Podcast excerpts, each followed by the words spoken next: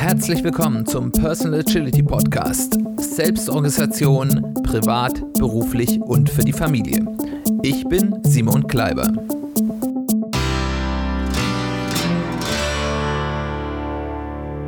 Herzlich willkommen zu einer weiteren Folge des Personal Agility Podcasts. Schön, dass du eingeschaltet hast. Schön, dass du wieder dabei bist. Ja, die erste ja, reguläre Folge im neuen Jahr. Ähm, wie gesagt, schön, dass du auch im neuen Jahr wieder dabei bist. Ein frohes neues Jahr wünsche ich dir, falls du, je nachdem, wann du die Jahreswechselfolge gehört hast, ähm, vielleicht zum ersten Mal im neuen Jahr, ansonsten nochmal, das schadet hier auch nicht. Und diese erste reguläre Folge im neuen Jahr beschäftigt sich mit einem Thema, das eine große Auswirkung darauf hat, ob wir mit unseren Plänen und Zielen, die wir uns vielleicht jetzt auch fürs neue Jahr vorgenommen haben, erfolgreich sind oder nicht. Viele der Faktoren, die darauf Einfluss nehmen, ob wir mit unseren Plänen und Zielen erfolgreich sind, können wir nicht beeinflussen. Das sollten wir auch uns selbst zugestehen, ähm, dass wir nicht alles beeinflussen können. Aber es gibt einige, die können wir beeinflussen. Wir können uns zum Beispiel, ganz wichtig, wenn man sich vielleicht gerade neue Ziele fürs Jahr gesetzt hat, gute Ziele setzen, die erreichbar sind, die in die richtige Richtung gehen, die wohl durchdacht sind. Es hängt sehr stark davon ab, wie viel und konsequent wir an der Umsetzung unserer Ziele und Pläne arbeiten. Auch wie wir vorgehen, Darüber haben wir im Rahmen dieses Podcastes ja schon häufiger geredet. Aber ganz besonders ist ein wichtiger Faktor, ist, wie und wie gut wir Entscheidungen treffen. Wir müssen bei der Umsetzung von jedem Plan oder bei fast allem, was wir im Leben tun, immer wieder Entscheidungen treffen. Mal viele kleine, mal einige wenige nicht wiederholbare, nicht rückholbare Elementare mit großer Auswirkung. Und sowohl die vielen kleinen als auch die großen, schwerwiegenden Entscheidungen haben einen ganz entscheidenden Anteil daran, wie erfolgreich wir bei der Umsetzung unserer Pläne und Ziele sind. Und darum soll es heute gehen. Was ist denn nun eine gute Entscheidung. Ich will das mal versuchen, ein bisschen, ja, zu ja, definieren. Ich will mich darauf jetzt nicht als die einzig letztgültige Definition festnageln lassen, aber um ein, ein gewisses Bild dafür zu bekommen, was ich denn hier mit guten Entscheidungen meine. Eine gute Entscheidung berücksichtigt das aktuell verfügbare Wissen. Das heißt, ich habe über das Wissen, was mir zur Verfügung steht oder auch zur Verfügung stehen könnte, nachgedacht und das mit in die Entscheidung einbezogen. Wie gesagt, es ist ganz wichtig, es geht hier nicht nur um das Wissen, was mir jetzt gerade mit dem Fingerschnips, wenn ich mal eine halbe Minute drüber nachdenke, einfällt, was ich sozusagen wirklich sofort abrufbar habe.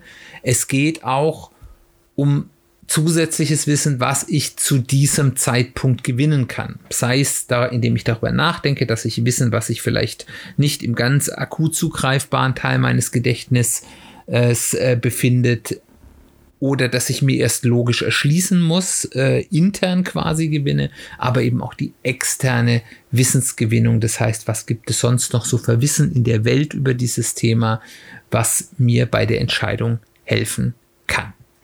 Dabei ist natürlich gerade bei dieser externen Gewinnung der des Wissens, aber in gewissem Maße auch beim darüber nachdenken, muss das natürlich mit einem gewissen Maß und Ziel stattfinden. Es bringt natürlich nichts, wenn ich für meine Entscheidung, ob ich heute Morgen lieber Aprikosen oder Himbeermarmelade auf mein Brötchen haben will, darüber ähm, drei Tage forsche, was wohl, äh, oder gar drei Jahre forsche, was die ideale Entscheidung für, dafür ist. Das steht in keinem Verhältnis.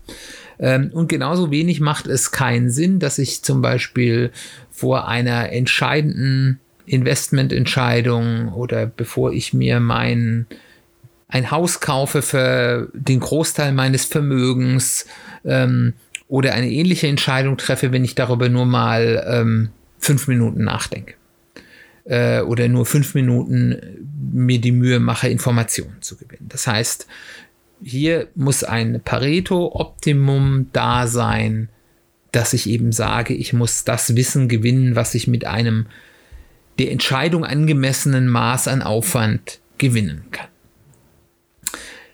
Der zweite Punkt ist, ich berücksichtige alle mir zugänglichen Optionen. Das heißt also, da werden wir gleich darüber sprechen. Entscheidungen sind ja ganz häufig keine Entweder-oder-Entscheidungen, auch wenn sie uns manchmal so vorkommen, sondern es sind häufig Entscheidungen, wo es viele andere Optionen gibt, wie ich handeln kann. Und eine gute Entscheidung kann ich nur dann treffen, wenn ich alle mir zugänglichen Optionen ähm, oder möglichst viele der mir zugänglichen Optionen äh, berücksichtige. Ich kann nicht auf alle Optionen kommen. Ich werde immer in die Situation kommen, wo man hinterher sagt, ach, hätten wir das doch das und das gemacht, daran hat niemand gedacht.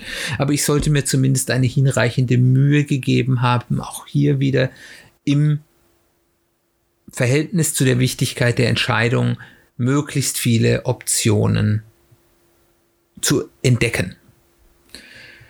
Wie gesagt, der Aufwand und der Dauer der Entscheidungsfindung, und das ist sowohl eben diese Vorbereitung zu sagen, was weiß ich, was für Wissen habe ich zu der Entscheidung, als auch was für Optionen habe ich, den Optionenpool weit zu machen, darüber werden wir gleich reden, aber eben nachher auch der eigentliche Entscheidungsprozess, mich dann eben zwischen den vielen Optionen auch wieder dann auf eine äh, oder einige wenige, äh, je nach Entscheidung, zu fokussieren.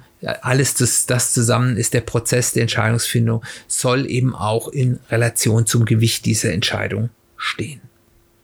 Im Endeffekt ist eine gute Entscheidung eine Entscheidung, die mir das beste Risiko-Ertragsverhältnis gibt. Das heißt also die Entscheidung, wo ich, wenn ich den zu erwartenden Erfolgsfall durch die Wahrscheinlichkeit des Erfolges nehme und davon den zu erwartenden Verlust im schlechten Fall durch die Wahrscheinlichkeit des Verlustes abziehe, wo ich dort den höchsten Wert habe. Das nennt sich Expected Value ähm, oder Erwartungswert kann man auch im Deutschen sagen. Und dabei sollte man natürlich auch berücksichtigen, dass es extrem positive oder auch extrem negative Auswirkungen geben kann, ähm, die das natürlich nochmal diese reine lineare Berechnung außen vor nehmen. Beispiel, wenn ich äh, die Möglichkeit habe, ähm, für ein Euro ähm, mit einer verschwindend kleinen Wahrscheinlichkeit äh, 100 Milliarden Euro zu gewinnen in einer ganz tollen Lotterie, ähm, dann auch wenn das im Endeffekt, weil die Wahrscheinlichkeit so gering ist, ähm, das unter Umständen für mich ein sehr schlechtes Erwartungswert gibt, der sich nicht lohnt, weil ich im Endeffekt weniger als 100 1 in 100 Milliarden Chance habe, das zu gewinnen, dann habe ich einen schlechten Erwartungswert.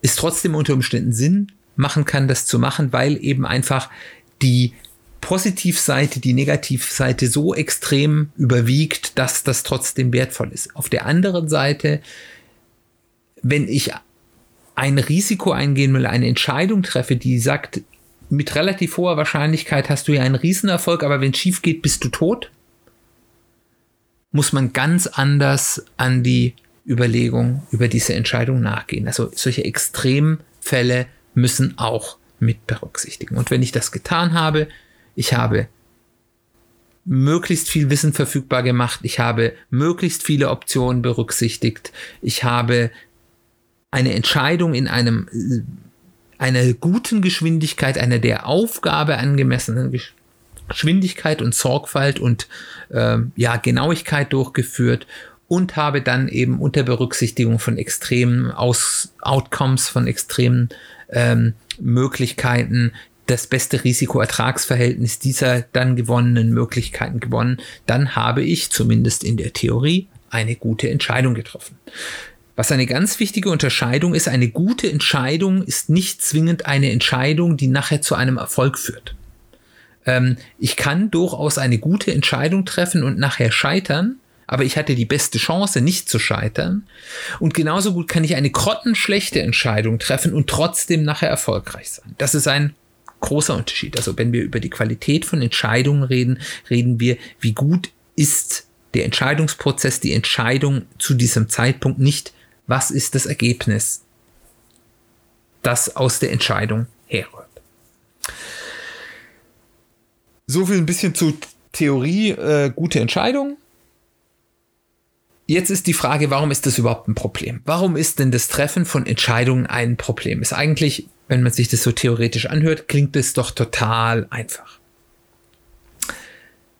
Das Problem ist, wir arbeiten bei der Entscheidungsfindung automatisch mit Heuristiken, also mit Denkabkürzungen, die es unserem Gehirn es einfacher macht, zu denken und schnelle Entscheidungen zu treffen. Ähm, und das ist, wenn man kann sich bei Kahnemann das mal schnelles und langsames Denken, äh, äh Nobelpreisträger, äh, ganz wichtiges Buch auf jeden Fall mal durchlesen, wo es eben darum geht, dass wir eben als Menschen zwei Denksysteme haben, ein schnelles, heuristisches, was eben mit solchen ähm, Entscheidungen, äh, mit solchen Abkürzungen arbeitet ähm, und das sehr schnell ist und das unser der, also der menschliche Organismus immer bevorzugt, weil es weniger Energie kostet. Und es gibt das langsame Denken des Systems, also man könnte hier vom intellektuellen Denken, also das eine ist mehr so das intuitive oder das ja, ja, äh, automatische Denken, heuristische Denken und das andere ist eben wirklich eher das intellektuelle Denken, wo ich also wirklich bewusst und logisch Dinge abwäge äh, und das durchführe. Diese schnellen Denkhilfen waren für unsere ja, evolutionären Vorfahren, also die frühen Menschen und eigentlich auch gar nicht so lange, bis auch vor einigen hundert Jahren, sicherlich sehr vorteilhaft, weil wir eben in einer gefährlichen, aber einfachen Umgebung wie der Savanne, wo die frühen Menschen lebten oder auch in anderen Wildnis, es mir für mich wichtig war, sehr schnell entscheiden und schnell, sehr schnell handeln zu können, weil einfach die Wahrscheinlichkeit, wenn ich das nicht tue, relativ groß war, was, dass ich dann einfach tot war. Ähm, und das Leben eben auch nicht sonderlich komplex war. Das heißt, die Anzahl der Themen, über die ich wirklich intellektuell nachdenken musste, war relativ beschränkt. Jetzt leben wir aber heute in einer Welt, wo wir seltener extrem schnelle Lebens- und Todentscheidungen treffen müssen, aber weil sie immer komplexer ist, immer häufiger Entscheidungen treffen müssen, die dieses intellektuelle Denken verlangen. Und ähm, der eigentliche Haupttrick für gute Entscheidungen ist, den, diesem Drang unseres de, der menschlichen Art immer wieder auf diese Denkabkürzungen, die eben häufig auch ja zu, zu Biases, zu, zu Falschzuordnungen führen, ähm, abzubiegen, versuchen zu unterbinden und eben unser Denken in diesem langsamen Denken, dem System 2, Denksystem 2 zu behalten. Ähm, die Hauptprobleme, die wir dort haben, lassen sich in vier Punkte ähm, zusammenfassen. Ähm, und äh, das ist erstmal eine zu enge Betrachtung des Problems oder Lösungsraum. Das lässt uns gute Optionen übersehen. Was das genau bedeutet, werden wir gleich ja nochmal genauer sagen. Also, dass wir einfach zu eng unsere Problemstellung definieren und damit eben nur Lösungen finden können, die zu dieser engen Problemdefinition passen, obwohl eigentlich das Problem viel größer gepasst ist und uns damit eben viel mehr Lösungsraum bietet. Das lässt uns gute Optionen übersehen. Das ist eigentlich eine der allerhäufigsten Probleme. Das zweite ist, wir betrachten nur die Informationen, die leicht zugänglich sind. Wir hatten es ja gerade davon, was macht eine gute Entscheidung. Oder aber die unsere Wünsche, Annahmen, Vorurteile, Glaubenssätze bestätigt. Das nennt man Confirmation Bias. Also wir lassen nur Informationen zu, die das, was wir sowieso schon denken, bestätigt. Weil das ist einfach. Da müssen wir nicht ins Denken kommen. Das, wenn alles unseren bisherigen Überzeugungen passt, dann müssen wir nicht tief darüber nachdenken. Denksystem 1 kann weitermachen. Das dritte ist, kurzzeitige emotionale Faktoren leiten uns in die, leiten uns die falsche Option zu wählen. Also das heißt ja nicht, dass Emotionen schlecht sind oder dass man auch nicht auf seine Emotionen bei Entscheidungsfindungen hören sollte, aber man sollte sie hinterfragen. Also zum Beispiel ähm, ist es ganz häufig so, dass uns es hemmt, entweder etwas anzufangen oder eine etwas mutigere Option zu wählen, dass wir Angst davon haben, dass Dritte negativ über uns urteilen. Wenn man darüber bewusst nachdenkt, ist dieses negative Urteil eigentlich nicht schlimm und hat keine echten Auswirkungen, aber es führt zu einer emotionalen Reaktion, die uns davon abhält, diesen Weg zu gehen. Mehr dazu auch gleich noch etwas mehr im Detail. Und die vierte ist, wir überschätzen den Erfolg unserer Entscheidungen. Und das lässt uns zu lange an falschen Entscheidungen festhalten oder verhindert, dass wir eben auch mit Sicherheitsleine vorgehen, sondern sagen, naja, das wird schon klappen, das hat ja immer geklappt und wir treffen ja super Entscheidungen. Da gibt es auch Untersuchungen, dass Leute, die davor viel Erfolg hatten und gerade denen auch viel Erfolg ähm, gespiegelt wurde, besonders schlechte Entscheidungen treffen. Also es gibt da eine schöne ähm, Untersuchung, wo man untersucht hat Fälle, wo eine Firma eine andere übernommen hat. Äh, das sind ja immer sehr Hochrisikoentscheidungen, ob das eine sinnvolle Entscheidung ist. Und in den Fällen, wo der CEO des Unternehmens, das die Übernahme gemacht hat, kurz davor auf dem Titelblatt eines großen Magazins war oder eine ähnliche externe Wertschätzung erhalten hat, waren diese Entscheidungen immer und statistisch signifikant schlechter, weil das zu einer Selbstüberschätzung des, des eigenen Einschätzung von Dingen geführt hat.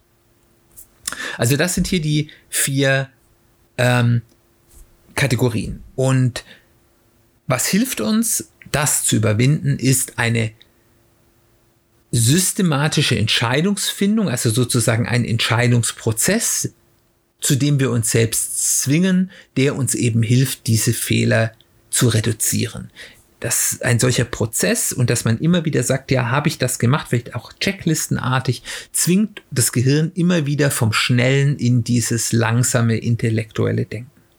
Und ich würde euch jetzt gerne ein Vorgehensmodell dafür vorstellen nach Dan und Chippies aus dem sehr guten Buch Decisive heißt das auf Englisch. Ich weiß jetzt nicht auswendig, wie es auf Deutsch heißt. Ich verlinke es euch in den, ähm, ist also sowohl die englische als auch die deutsche Version in den, äh, in den äh, Show Notes.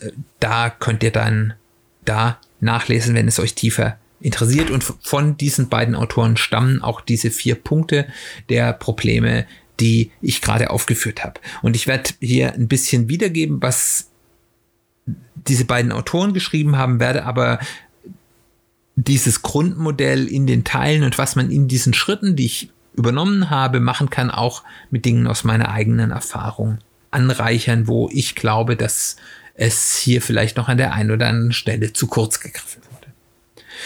Und ähm, dieses, ob dieses ähm, Vorgehensmodell hat vier Stufen und jede dieser Stufen hat mehrere, ich sag mal, Tätigkeiten, die man machen will.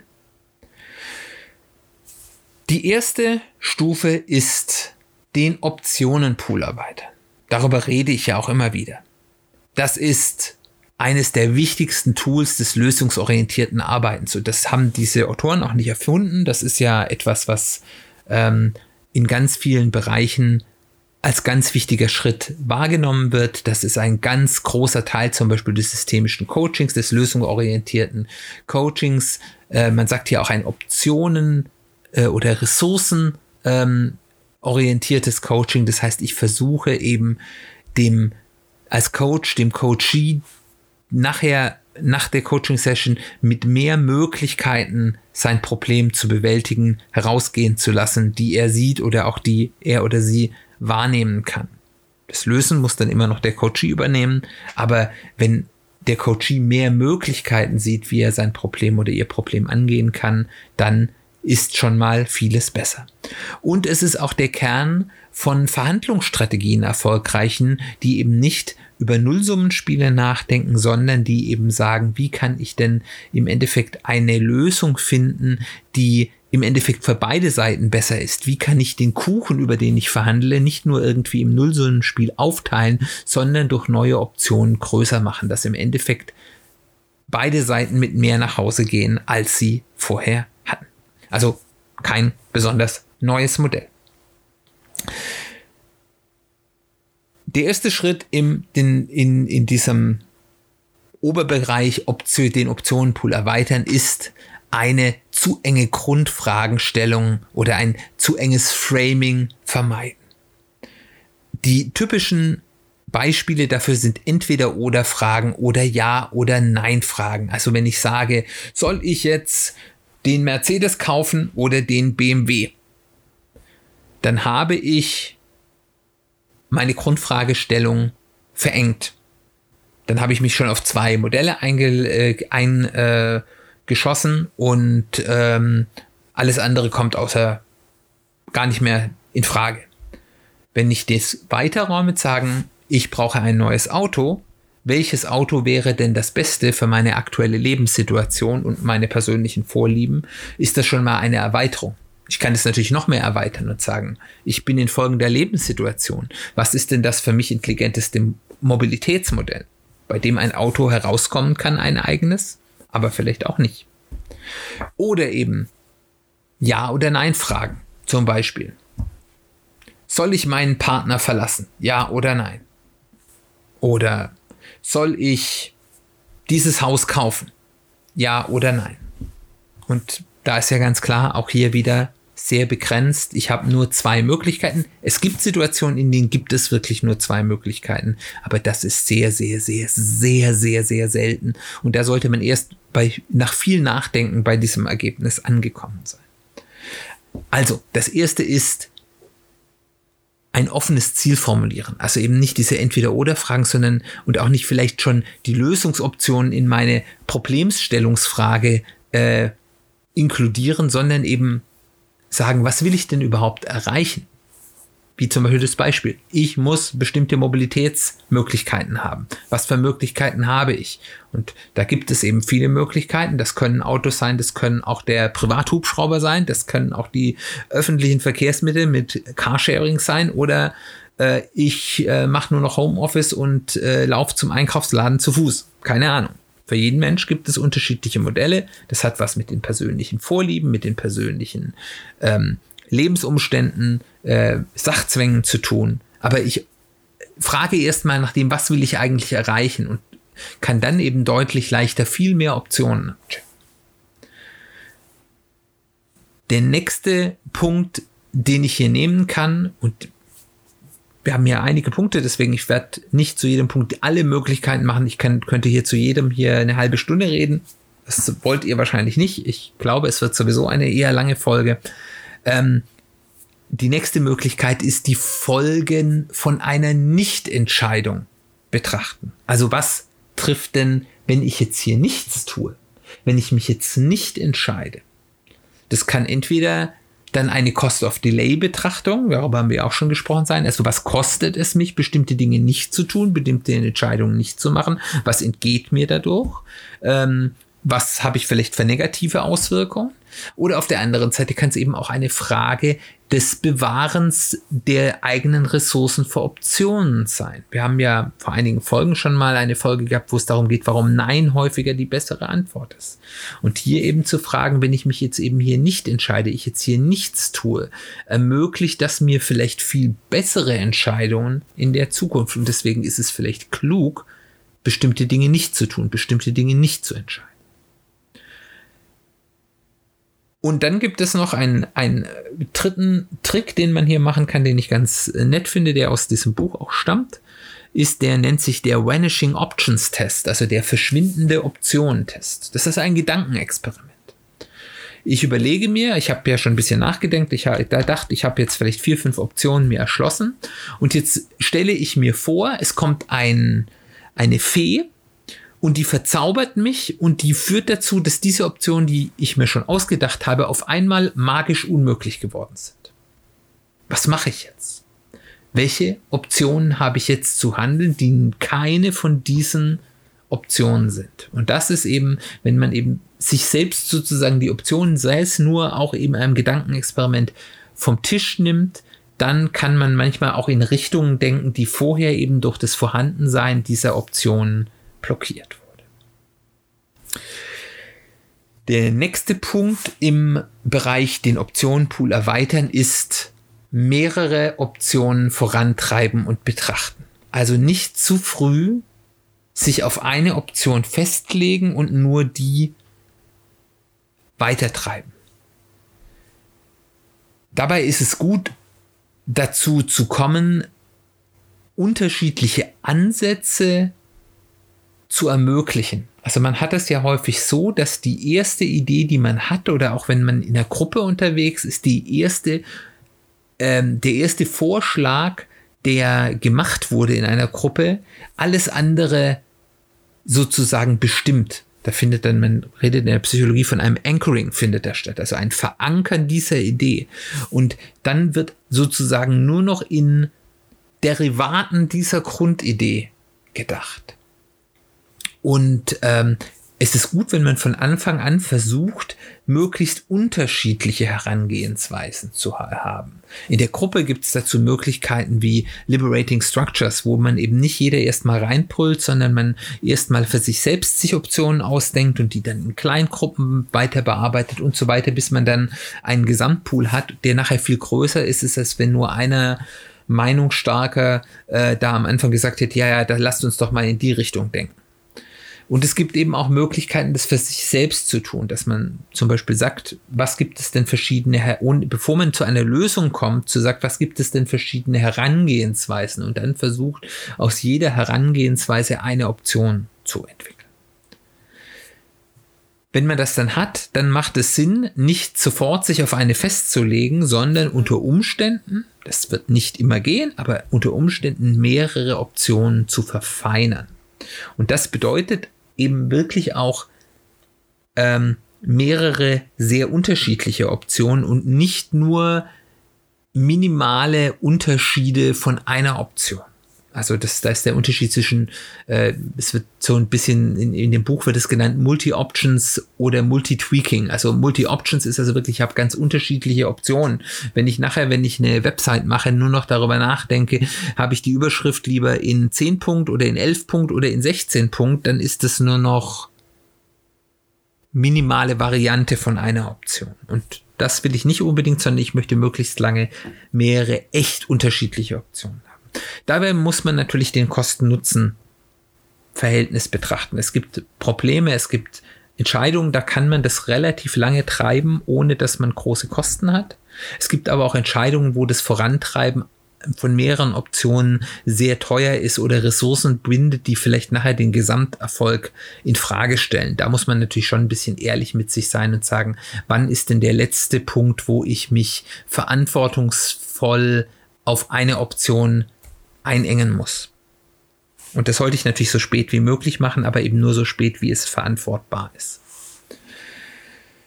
Und dabei sollte ich eben auch das Phänomen der Entscheidungslähmung durch zu viele Optionen im Hinterkopf behalten. Wenn ich zu viele Optionen jongliere, wird es und vielleicht auch an denen arbeite und mich in die vielleicht auch ein bisschen verliebe, wird es irgendwann immer schwieriger, dann auch echte Entscheidungen zu treffen. Was bei dem Entscheiden zwischen mehreren Optionen wichtig ist, ist zu erkennen, ob ein Teil der Optionen Pseudo-Optionen sind. Also Optionen, die es in Wirklichkeit gar keine Optionen sind, die man nicht wirklich wählen kann. Das ist ganz besonders ähm, wichtig, wenn die Optionen nicht von einem selbst entwickelt wurden, sondern von einem Dritten einem mehrere Optionen dargelegt werden. Es gibt da, es wird in diesem Buch auch sehr schön ausgefügt, diese Geschichte von Henry Kissinger, der dem Präsidenten immer drei Optionen dargelegt hat und zwei von denen waren eben wirklich faktisch nicht denkbar und damit hat er im Endeffekt den Präsidenten zu der von ihm präferierten Entscheidung psychologisch gezwungen, weil er das nicht gemerkt hat, Zumindest ist das die Überlieferung und eben damit dann immer die von Kissinger präferierte Option gewählt wurde. Und wenn man in einer Position ist, wo man Entscheidungen von Dritten vorgelegt bekommt, vorbearbeitet bekommt, muss man dort eben wirklich aufzupassen, die auch zu hinterfragen. Aber auch bei sich zu selbst, wenn man es bei sich selbst macht, weil man kann sich ja auch wunderbar selbst verarschen, äh, um das mal ein bisschen rustikal auszudrücken. Ähm, und eben da Optionen mit reinnehmen, um sich quasi zu sagen, ja, ich habe ja zwischen vielen Optionen entschieden und in Wirklichkeit war es eben nur eine valide. Der dritte und letzte Punkt zur im Block Optionen Pool erweitern ist von der Erfahrung anderer äh, profitieren.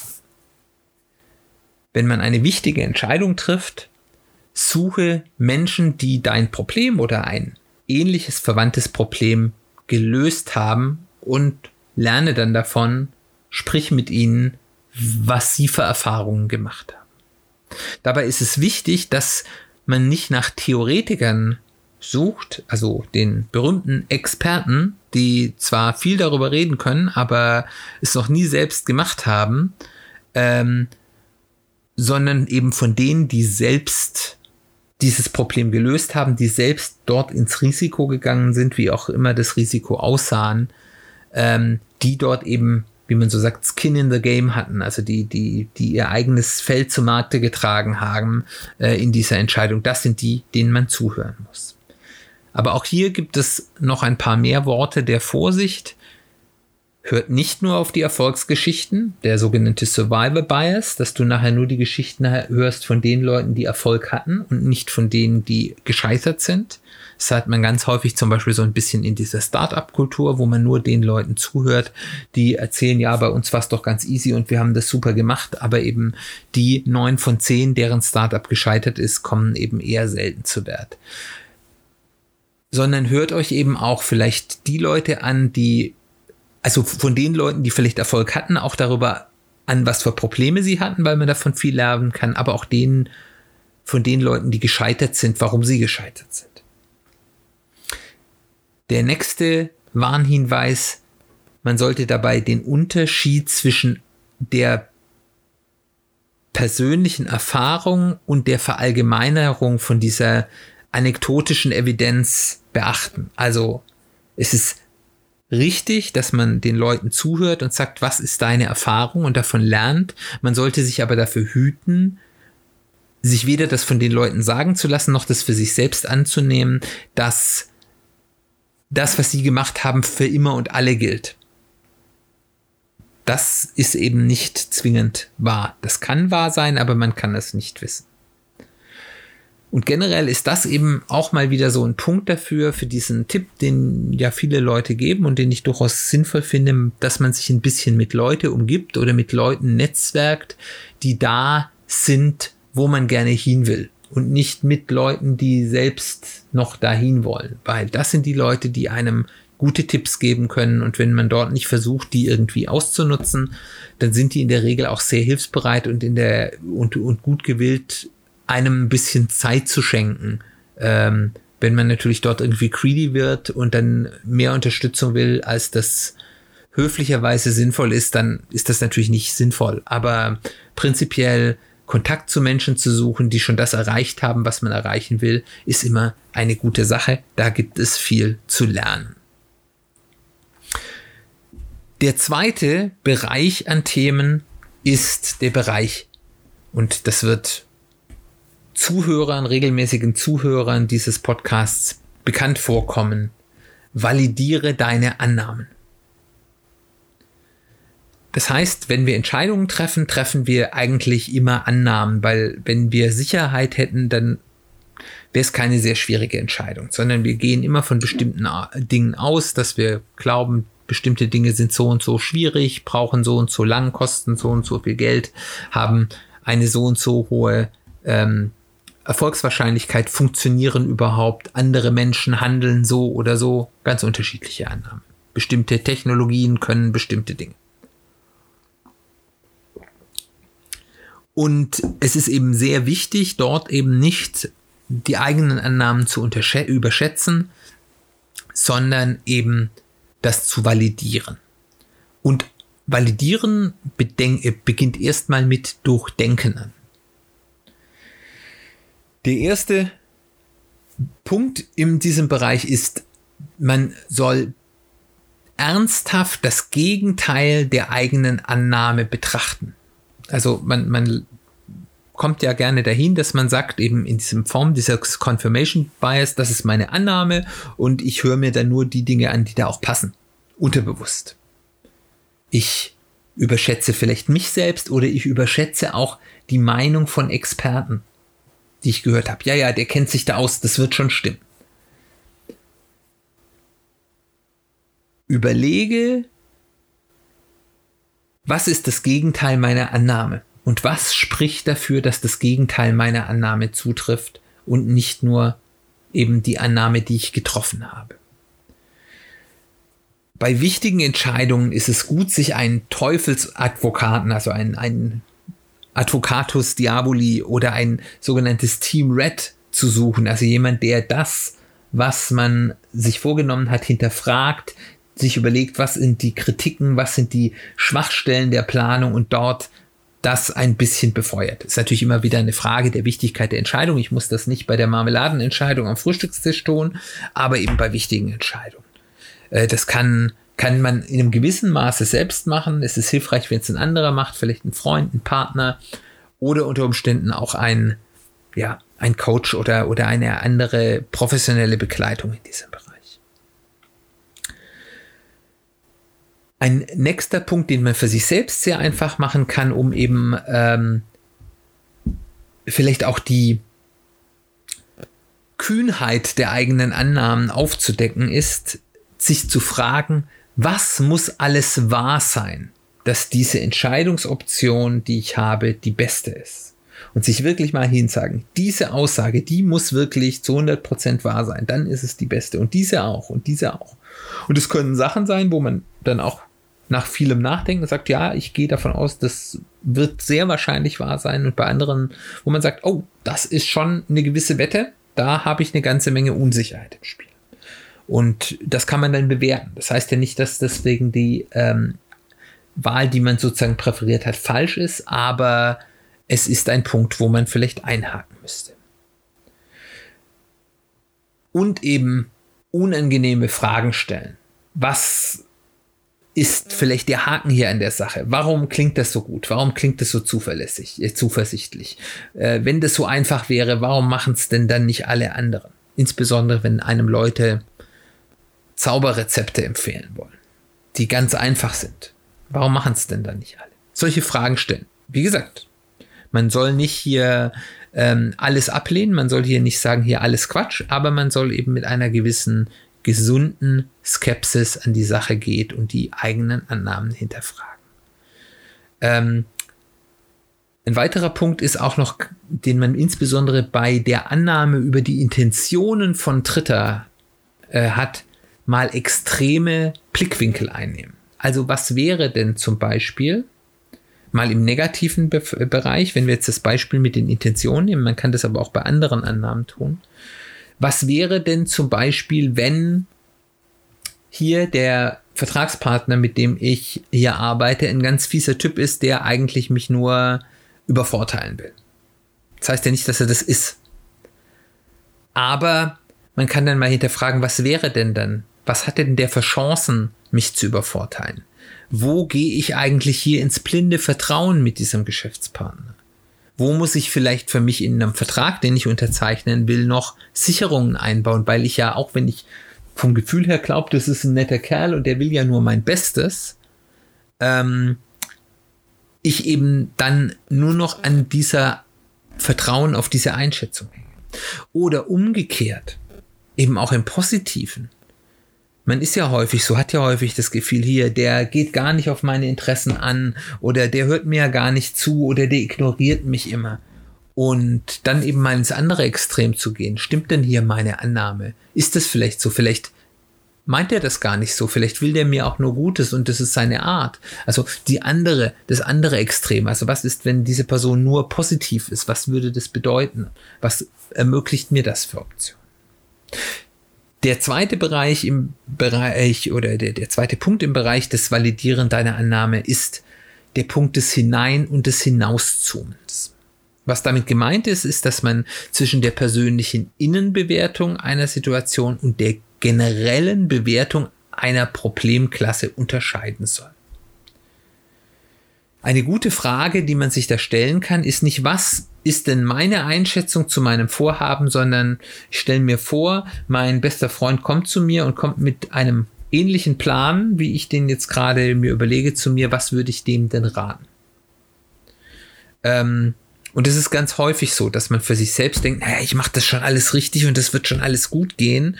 Und wenn man das einem anderen raten wird, dann sagt, ja, hier dein, dein, dein Vorhaben, hier, das geht bei den meisten Leuten schief und wenn die die schaffen, die brauchen viel länger. Und da muss man sich fragen, warum soll das denn für mich denn nicht dann auch gelten? Oder eben die Frage, um das ein bisschen abstrakter zu machen, wie sind die Aussichten bei einer ähnlichen Problematik, an der wir nicht beteiligt sind oder an einer ähnlichen typischen Situation? Es ist so ein bisschen dieses, die Grunderfolgswahrscheinlichkeit, wo wir quasi unseren persönlichen Optimismus oder bei manchen Menschen auch den persönlichen Pessimismus, aber meistens wird es eher der persönliche Optimismus sein, rausgerechnet haben aber dann eben auch die Details nicht vergessen. Also es macht Sinn, eben diesen Zoom hinaus machen. Was ist denn so im Mittel die Erfolgswahrscheinlichkeit ähm, aller ähnlichen Unterfangen? Also wenn ich sage, ich möchte jetzt ein Startup gründen oder ein Restaurant aufmachen und ich mir dann schaue, wie viele Startups oder wie viele Restaurants existieren noch einem, nach einem Jahr, dann habe ich eine relativ geringe Prozentzahl, äh, die sozusagen die Baseline angibt. Also was ist mein Grunderfolg? Aber und das ist eine gute Geschichte und da sollte ich eben dann auch sagen, was gibt mir eigentlich wirklich, bis darauf, dass ich mich toll finde, die Konfidenz, dass es bei mir viel besser läuft. Aber auf der anderen Seite sollte ich eben auch das Detail nicht vergessen. Ich sollte dann eben auch hinschauen, was haben denn zum Beispiel die Erfolgreichen im Detail richtig gemacht. Oder eben auch mal eine random Stichprobe sich anzuschauen, zu sagen, okay, ich nehme jetzt irgendein Restaurant oder zwei Restaurants, egal, die im letzten Jahr gegründet wurden und schaue mir genau an, ähm, und unterhalte mich vielleicht mit den, mit den Gründern. Sind die noch am Markt? Sind die gescheitert? Ähm, was haben die wie gemacht, was hat im Endeffekt dazu geführt, dass es nicht geklappt hat. Also eben auch mal Stichproben im Detail anschauen.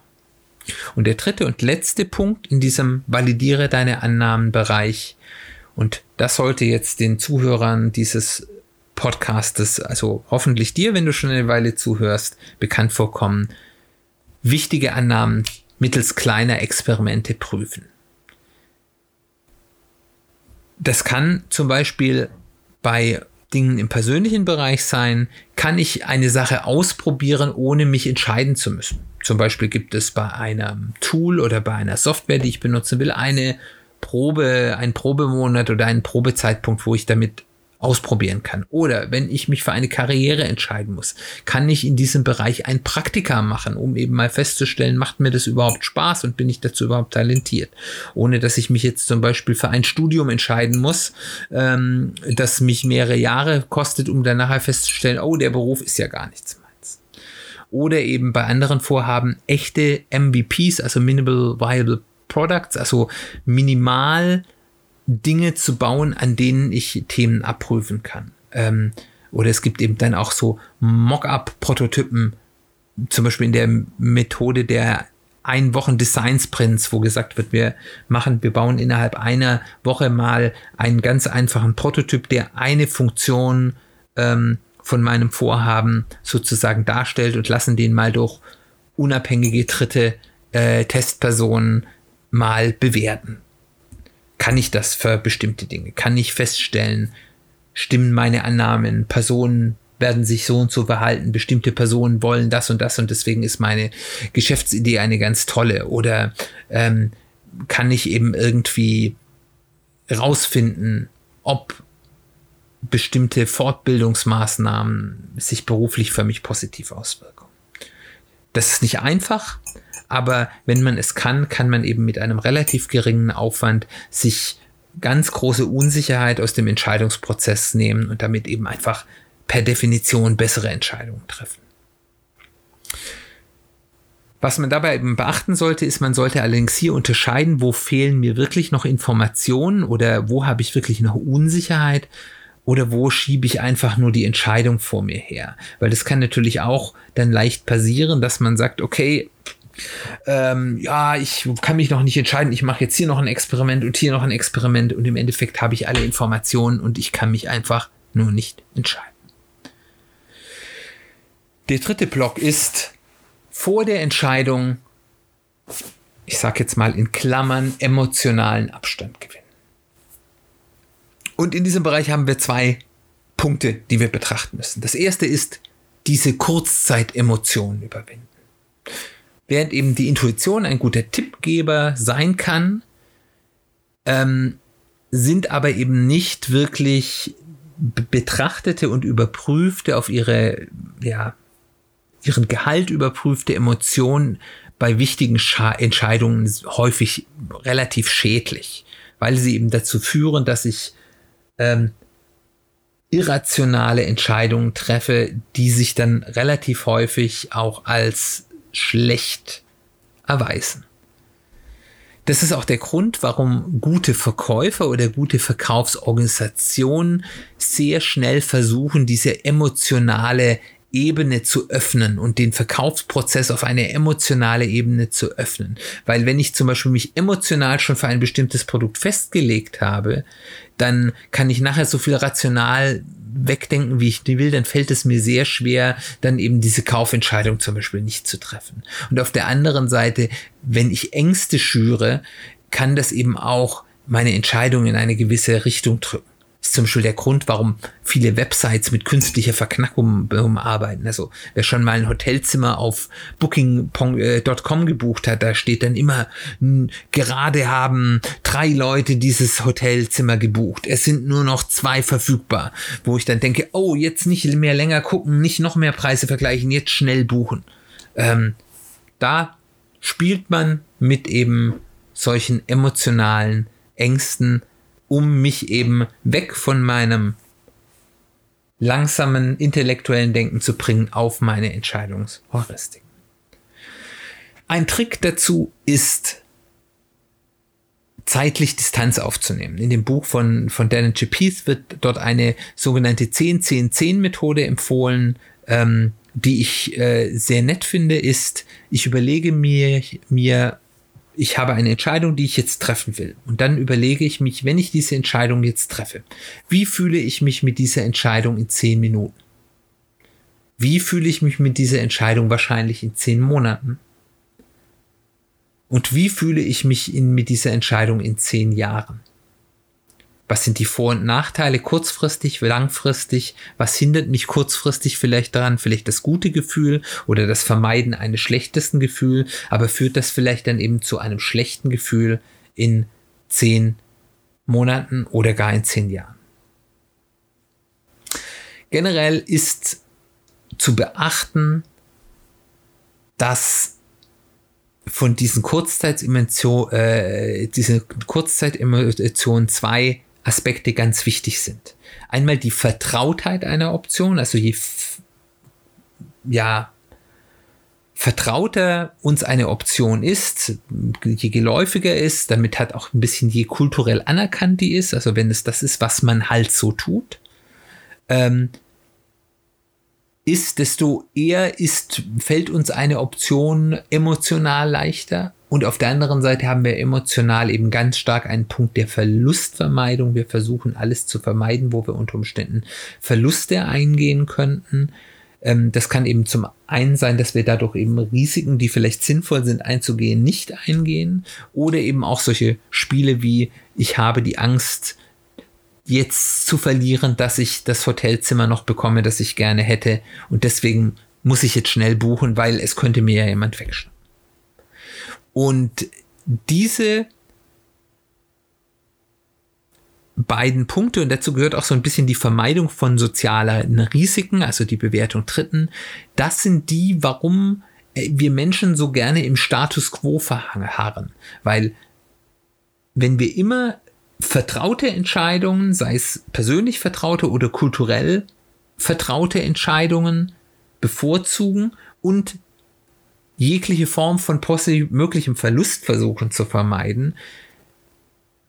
Und dazu auch noch, ich sag mal, das Wohlwollen unseres sozialen Umfeldes gerne hätten, dann führt es dazu, dass wir eben immer stärker dort verharren, wo wir sind, das tun, was alle tun, das tun, was wir schon immer getan haben. Und das verbaut sehr viele Chancen. Und deswegen macht es Sinn, sich, wenn man wichtige Entscheidungen trifft, diesen Punkten eben sehr bewusst zu sein. Was auch hilft, diese Kurzzeitemotionen zu überwinden, sind, ist eben ein Blick von außen. Und dort hat das systemische Coaching eben relativ einfache Möglichkeiten, dass man eben sogenannte zirkuläre oder hypothetische Fragen stellt, dass man sich selbst oder sich stellen lässt von einem Coach, ähm, das eben zu sagen, was würde der und der von außen dazu sagen, was würde du von in zehn Jahren dazu sagen? Stelle dir vor, du hättest diese Entscheidung getroffen. Wie würdest du in einem Jahr darüber denken? Und so weiter und so fort. Um eben einfach das ein wenig zu hinterfragen. Der zweite Punkt in dem Bereich des Abstandsgewinnen vor einer Entscheidung ist die eigenen Kernziele und Werte berücksichtigen. Es ist ganz häufig, wenn uns Entscheidungen schwerfallen, gibt es unter Umständen Konflikte zwischen den zentralen Zielen oder den zentralen Werten und der Entscheidung, die ich gerade treffen will. Und das sollte man eben beachten. Und von daher, insbesondere wenn einem mal Entscheidungen besonders schwer fallen, aber vielleicht bei wichtigen Entscheidungen generell, sollte man mal abklopfen, was ist denn eigentlich die Beziehung der unterschiedlichen Entscheidungsoptionen, die ich habe, mit den zentralen Werten und zentralen langfristigen Zielen, die ich habe. Und man wird, wenn man das regelmäßig macht, merken, dass eben so ein eigenes Why, ein Zweck der Existenz, Langfristziele, Wertegerüste, Glaubenssätze, wie immer man das auch nennen oder ausgestalten will, ein mächtiges Hilfsmittel für bessere und auch schnellere Entscheidungen sein können, weil man eben bestimmte Grundentscheidungen schon einmal getroffen hat.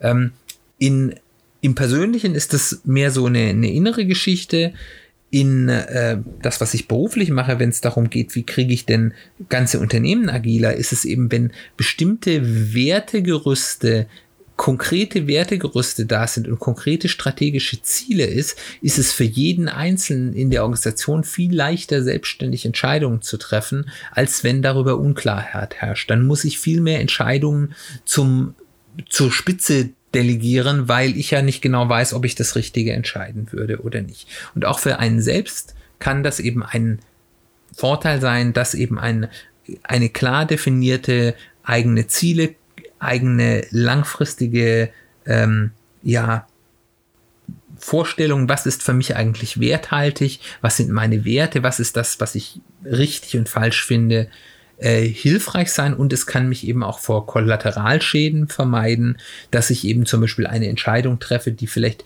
jetzt kurzfristig total gut klingt, aber wo ich dann zum Beispiel dabei Freunde äh, über den Tisch ziehen muss und ich dann eben, wenn ich das mal gegen meine eigenen Werte nochmal abklopfe, sage, oh, das sollte man vielleicht nicht tun. Und wenn ich das abklopfe, insbesondere zu den langfristigen Zielen, die wir haben, verhindern wir, dass wir mit einer Entscheidung uns den Spielraum für andere, uns wichtigere Themen ja, verbauen. Das ist auch etwas, worüber wir in der Folge Warum Nein häufig die bessere Antwort ist, schon gesprochen haben. So, dann kommen wir zum vierten und letzten Bereich dieses Entscheidungsprozesses.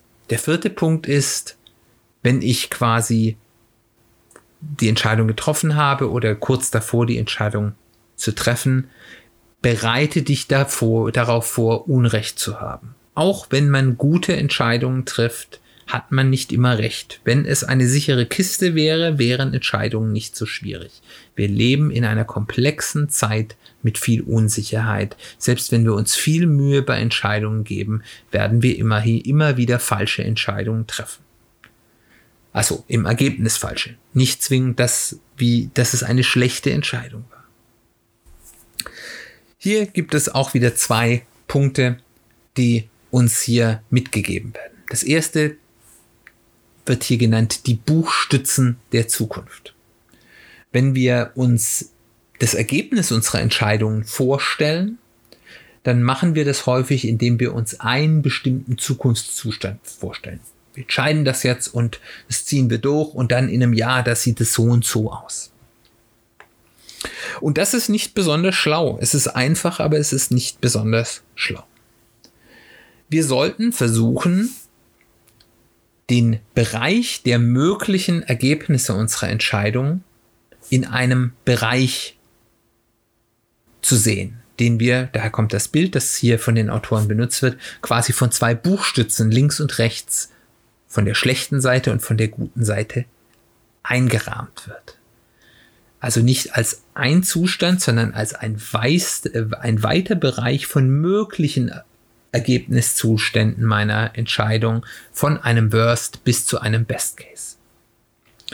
Dabei ist es auch sinnvoll, das ist jetzt ein Punkt, den ich hier hinzufügen will, ähm, die Verteilung der Wahrscheinlichkeiten der unterschiedlichen Möglichkeiten zu betrachten. Also, ähm, ich kann zwar vielleicht einen sehr weiten Bereich haben, aber wenn ähm, ich eine sehr viel höhere Wahrscheinlichkeit habe, dass ich in einem positiven Bereich liege. Und ich wenig Wahrscheinlichkeit habe, dass ich in einem mittleren Bereich liege. Und eine kleine Wahrscheinlichkeit habe, dass es ein sehr schlechtes äh, Ergebnis gibt, ist es eine andere Situation, als wenn ich eine gausche Normalverteilung habe, wo ich sage, so ein mittleres Ergebnis ist sehr wahrscheinlich und vielleicht wird es schlecht und vielleicht wird es gut und ganz unwahrscheinlich wird ganz schlecht und ganz unwahrscheinlich wird es ganz gut. Ganz andere Situation müssen wir anders mit umgehen. Das sollte man mit betrachten und sich darüber Gedanken machen. Was dann ein guter Punkt ist, um sich eben auf die Folgen der eigenen Entscheidung und auch den Weg zu diesen Wegen, ähm, äh, zu diesen Ergebnissen ähm, einzugehen, ist ein sogenanntes Prämortem zu machen. Das ist, ein Prämortem ist das Gegenteil eines Postmortems. Also ein Postmortem ist, wenn ich, nachdem etwas schiefgegangen ist, überlege, warum ist es schiefgegangen. Und ein Prämortem ist wieder so ein Gedankenexperiment, wo ich mir sage, ich bin jetzt in einem Jahr oder in zwei Jahren oder in drei Monaten oder was immer so meine Zielvorstellung ist. Und es ist, ich bin jetzt hier am negativen Punkt meiner Range, also die ich mir vorgenommen habe, im Worst Case ich habe das jetzt geschafft und das ist eingetreten. Blöde Situation. Wie konnte es so kommen? Und mir dann zu überlegen, was habe ich denn gemacht oder was ist passiert, vielleicht auch Dinge, die ich nicht beeinflussen konnte, dass ich in diese Situation gekommen bin. Und dann schreibe ich mir das alles auf. Und dann kann ich noch danach noch ein weiteres Prämortem für den Best Case machen, zu sagen, okay, es ist super geworden. Ich bin total happy. Wie konnte es so kommen? Und dann überlege ich, was ist denn da passiert? Was habe ich vielleicht richtig gemacht? Aber was sind vielleicht auch an externen Faktoren passiert, die mich dazu bringen? Wichtig ist, dass man es in dieser Reihenfolge macht, dass man zuerst das Negativbild macht und dann das Negativbild, weil man sich sonst wieder falsch enkert. Daraus kann ich eben lernen, welche Probleme vermieden oder abgeschwächt werden können und auf der anderen Seite, wie ich eben meine Erfolgsaussichten befördern kann.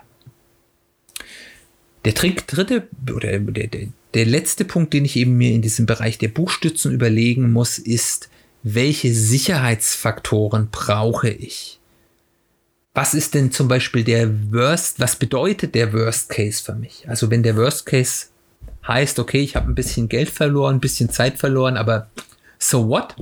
Dann brauche ich kein Netz, dann brauche ich keinen doppelten Boden, dann brauche ich keine Sicherheitsleine, dann brauche ich keinen Fallschirm. Dann kann ich dieses Risiko eingehen. Wenn aber das Worst Case für mich bedeutet, meine Existenz ist gefährdet oder gar mein Leben, dann muss ich ganz andere Sicherheitsfaktoren in meine Planung einbauen. Und was ich in diesem Zusammenhang auch noch hinterfragen sollte, ist, schützen diese Sicherheitsfaktoren mich auch vor den sogenannten Unknown Unknowns, also von den ähm, Problemen, von denen ich noch gar nicht erahne, dass es sie gibt. Der zweite Punkt im Bereich, bereite dich darauf vor, Unrecht zu haben, ist eben das Einbauen von Sicherungen.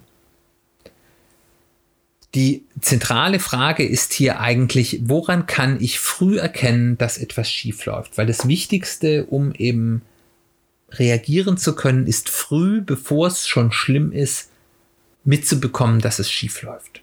Es gibt dafür verschiedene Geschichten.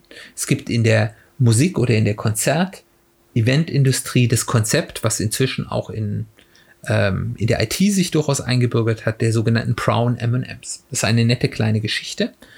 Ähm, und äh, zwar ist das von einer Band, ich glaube, es war Marillion, aber bitte ähm, nagelt mich nicht drauf fest, wenn ich das falsch in Erinnerung habe, ähm, die viel getourt sind und die eben anders als ähm, Bands ihrer Bekanntheit und Größe durchaus auch in kleineren Lokationen, in kleineren Orten, äh, kleineren Städten aufgetreten sind. Und das hat denen auch viel Spaß gemacht und war für die auch wohl finanziell sehr erfolgreich. Aber viele dieser Betreiber und Organisatoren der Konzerte vor Ort hatten nicht das Maß an Professionalität, das es gebraucht hat, eine Show dieser Komplexität, wie diese Band das gemacht hat, durchzuführen.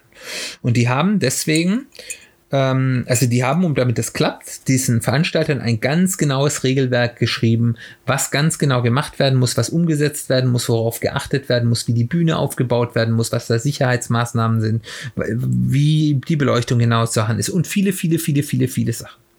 Und irgendwo in eben diesen ganzen Anforderungen versteckt stand ein Paragraph, dass erstens es in der Garderobe der Band eine mehrere große Schalen mit M&Ms geben muss, aber dass in der ganzen Garderobe kein einziges braunes M&M sein darf. Und das klingt jetzt erstmal komisch und dievenhaft, aber es hatte einen Sinn. Es wurde damit getestet, hat dieser Veranstalter wirklich dieses Regelwerk gelesen und es auch bis ins Detail beachtet. Und wenn Sie in Ihrer Garderobe entweder gar keine MMs gefunden haben oder braune MMs, dann wussten Sie, dieser Veranstalter arbeitet nicht hinreichend professionell und Sie müssen, bevor Sie auftreten, alle Dinge, Sicherheit der Bühne, Funktionsfähigkeit der, des Show-Equipments ganz genau abchecken, um eben kein Risiko dieses Phänomen auf Kleinigkeiten zu achten, die eigentlich nicht schlimm sind, aber die ein Anzeichen für ein größeres Problem sein könnten, nennt man zum Beispiel in der Softwareentwicklung auch Code Smell. Das heißt, es gibt Software, Programmiercode, der an sich funktioniert, der an sich auch in Ordnung ist, aber wo Dinge nicht so super sind, wo man merkt, das sind Flüchtigkeitsfehler drin, die vielleicht keine Auswirkungen haben, aber wo Dinge nicht ordentlich getan sind. Und dann sagt man, dieser Programmiercode hat einen schlechten Geruch und dann muss man, das ist ein Anzeichen dafür, dass ich vielleicht tiefergehende Probleme habe.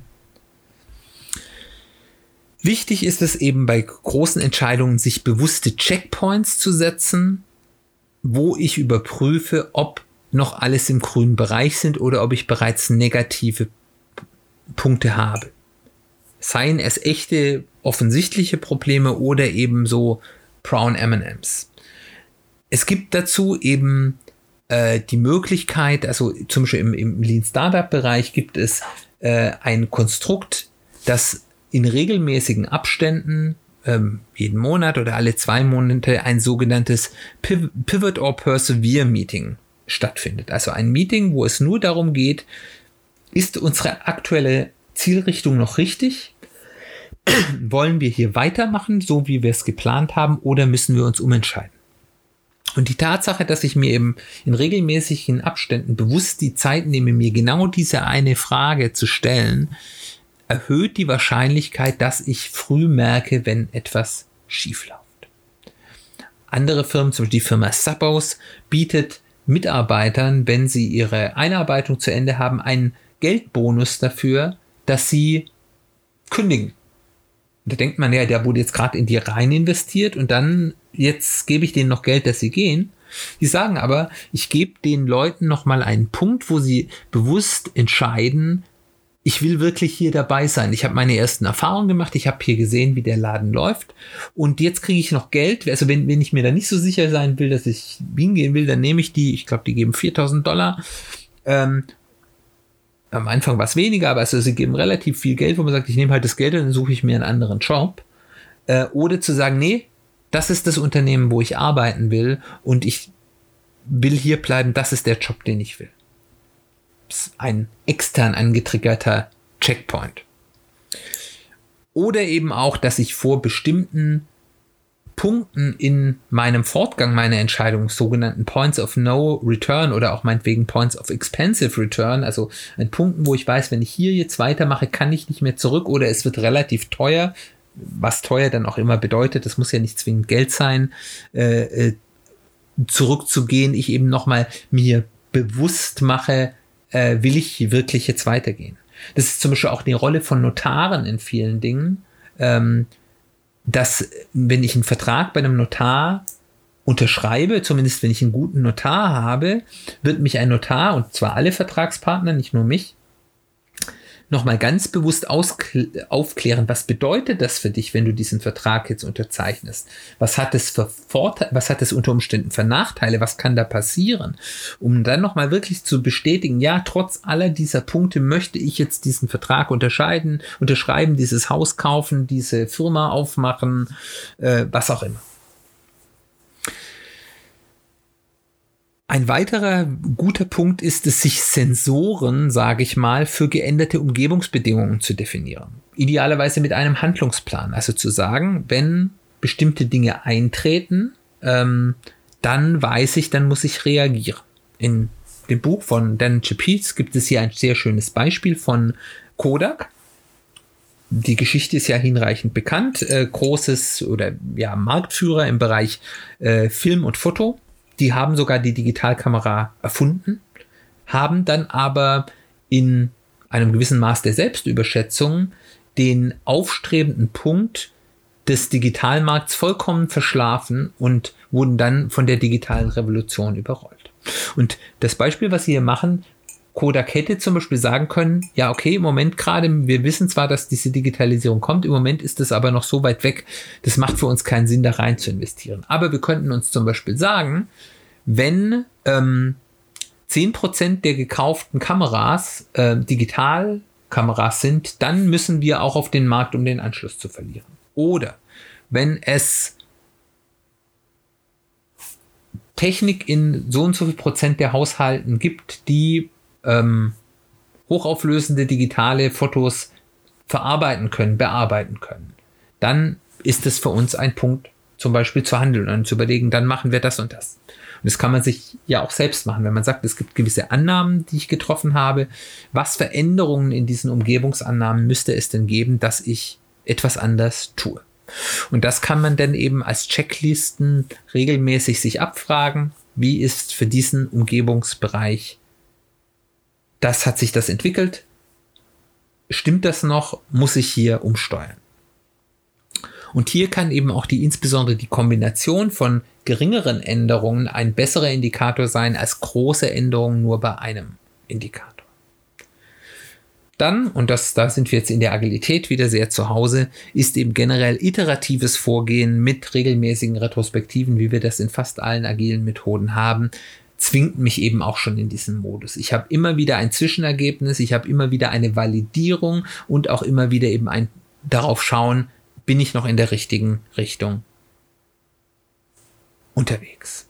Und dieses ähm, diese Sicherungen einbauen, sollte man eben nicht nur für unerwartete Probleme tun, sondern vielleicht auch für unerwarteten Erfolg, weil es gibt auch ganz viele Leute, die tun etwas und das ist unglaublich erfolgreich und sie sind dann nicht in der Lage, mit diesem Erfolg umzugehen, diesen Erfolg umzusetzen, diesen Erfolg vielleicht auch für sich zu nutzen, weil sie darauf nicht reagieren können und dann nutzt jemand anderen den Erfolg mit einem vielleicht leichter verfügbaren ähm, Konkurrenzding, das man macht ähm, und von daher ist es wichtig, es da auch in beide Richtungen zu schielen. Und da ist dann eben auch, das verweist vielleicht auch noch auf so ein Konzept, über das wir vielleicht in einer, in einer weiteren Folge nochmal reden, nämlich das Return on Lux, ähm, wo es darum geht, dass man sagt, wir haben alle mal Glück und wir haben alle mal Pech. Was erfolgreiche Menschen und auch Unternehmen ausmacht, ist, sind sie darauf vorbereitet, wie sie sowohl mit Pech als auch mit Glück umgehen und das Beste aus dem Glück machen und das Schlimmste beim Pech vermeiden. So, das ist eine lange Abhandlung. Generell eine solche Handlungshilfe, die einem sagt, geh erst mal hin, schau, dass du deinen Optionenpool möglichst erweitert. Validiere deine Annahmen. Gewinne vor der Entscheidung Abstand vor kurzfristigen emotionalen Einflussfaktoren, die nicht zwingend schlimm sind, aber nicht zwingend schlecht sind, aber die eben ähm, ja in die falsche Richtung weisen können. Und bedenke auch die, die langfristige Konsequenz. Und dann zum Schluss bereite dich eben auch darauf vor, dass nicht alles klappt. Wenn ich diese Punkte betrachte und mich bewusst dazu zwinge, das zu tun, zumindest bei wichtigen Entscheidungen, habe ich sehr viel bessere Chancen, eine deutlich bessere Entscheidung zu treffen. Es gibt kein Magic Bullet dafür, dass ich richtige Entscheidungen treffe, aber eben diese systematische Bearbeitung eines Problems zwingt uns ins langsame Denken und ermöglicht uns damit mehr und damit eben auch potenziell bessere Optionen zu betrachten und uns besser auf potenzielle Probleme einzustellen. So, das war eine sehr lange Folge. Wir sind schon deutlich über einer Stunde. Danke für die Geduld. Danke, dass du dabei warst. Ich hoffe, es war interessant und vielleicht auch hilfreich für dich. Vielleicht kannst du ja mal berichten, was für dich denn wichtige Entscheidungen waren, die du im Leben getroffen hast, die sehr schwerwiegend war und was du dafür getan hast, um sicherzustellen, dass du dort bewusst eine gute Entscheidung triffst? Oder hast du vielleicht schlechte Erfahrungen gemacht, wo du gesagt hast, ich habe hier eine Entscheidung getroffen, die hätte ich besser machen können und äh, was habe ich daraus gelernt? Wenn du da Dinge zu berichten hast, würde ich mich freuen, wenn du in Kontakt mit mir trittst, auch wenn du sonst Feedback hast, mit mir reden willst ähm, gerne kontaktiere mich via Mail über soziale Medien auf der Website des Podcasts www.personal-agility-podcast.de. Da gibt es zu jeder Folge einen Blogpost mit Kommentarfunktion. Ja, dann, wenn es dir gefallen hast, kannst du gerne auch ein Review dalassen ähm, auf der Plattform, auf der du diesen Podcast hörst, wenn es dort eine Review-Funktion gibt oder auch ganz besonders auf den äh, Apple Podcast, iTunes äh, Podcast Bereich. Das sind Bewertungen, die sehr wichtig sind für die Sichtbarkeit. Und wenn ich mehr Sichtbarkeit erreiche, erreiche ich mehr Menschen und darüber freue ich mich sehr. Ein weiterer toller Art und Weise, mehr Menschen zu erreichen ist, ist, wenn es dir gefallen hat, wenn du mich auch direkt weiterempfiehlst an Freunde, Kollegen, Familie oder auch einfach an deine Kontakte über Social Media. Darüber freue ich mich sehr. Dann gibt es noch die Vorschau.